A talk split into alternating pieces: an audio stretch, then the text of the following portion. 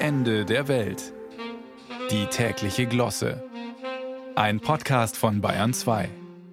Das waren noch Zeiten, als Christian Anders gesungen hat, es fährt ein Zug nach nirgendwo. Kein allzu attraktives Ziel, aber immerhin ist der Zug damals noch gefahren.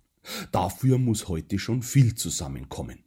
Mittlere Temperaturen um die 20 Grad, kein Wind, möglichst trocken, laufende Tarifverträge, ausreichend Personal, keine Personen im Gleisbett, kein Schaden am Triebfahrzeug. Die Liste ist schier endlos. Im Grunde ein Zustand unerreichbar wie das Paradies. Jetzt wissen wir in Bayern ja seit Horst Seehofer, dass Bayern die Vorstufe zum Paradies ist. Und die Vorstufe zum Paradies ist ja bekanntlich das Fegefeuer, der Ort der Buße also. Sehen Sie, schon ergibt das alles Sinn. Wenn die Bahn einfach mal fünf Tage stillsteht, weil sie Anfang Dezember dummerweise noch die Sommergleise drauf hatte, das müssen wir ertragen, das ist Sühne.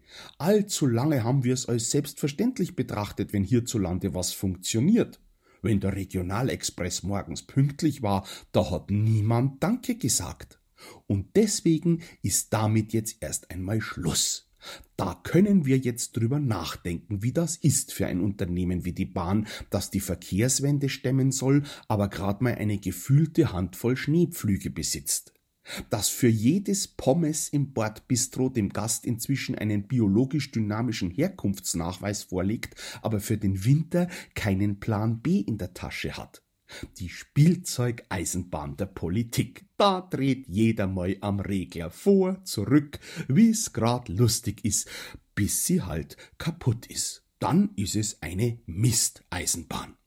Gut, dass es den Herrn Weselski gibt. Der zeigt's Ihnen. Der sagt, nur weil der Schnee schmilzt, heißt das noch lange nicht, dass der Zug fährt. Und dann streikt er, womöglich bis zum nächsten Schnee. Und sind wir uns ehrlich, wirklich schlimm trifft's einen jetzt nicht mehr, dass die Bahn schon wieder nicht fährt.